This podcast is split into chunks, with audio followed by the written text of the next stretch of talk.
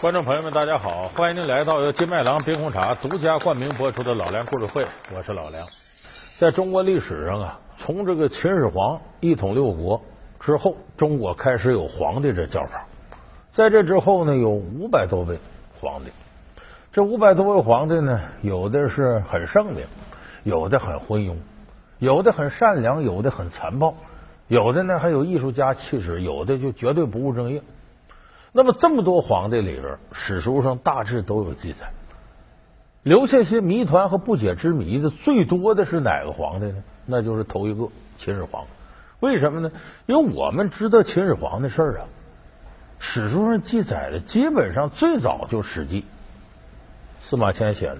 司马迁什么年代人呢？汉武帝年间人。也就是说，《史记》成书的时候，秦始皇已经没一百多年了。那么我们今天给大伙说一百多年前的事儿，你可能怀疑真的假的？你怎么知道呢？那司马迁写一百多年前秦始皇，他也不可能都是真的。所以就是秦始皇给我们留下的谜团，那是最多的。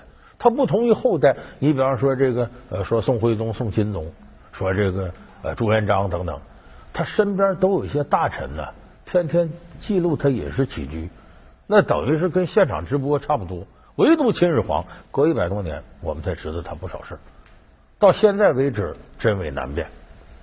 有人说简单，说怎么？有一种方法是最容易断的。他不有秦始皇陵吗？就秦始皇那个那坟呐，帝王陵啊，你把那弄开，那不他生前啥样，基本你就知道差不多了吗？这确实是个办法，但问题是你弄不开。为什么呢？因为秦始皇陵呢。是现在人类已知的最大的帝王陵。到现在为止，秦始皇陵的地宫就最核心那一块还没有被打开。它也是世界上最神秘的帝王陵。两千多年前，这是一座创造人类建筑极限的伟大工程。两千多年后，这是一座带给后人无限遐想的神秘世界。秦始皇究竟在地下埋葬了哪些通天秘密？面对他，楚霸王项羽为何变得一筹莫展？这座沉睡千年的帝陵，何时才能揭开神秘的面纱？老梁故事会为您讲述秦始皇陵沉睡千年的秘密。据说呢，这陵在这个陕西咸阳，说这个陵里头呢有阴兵把守，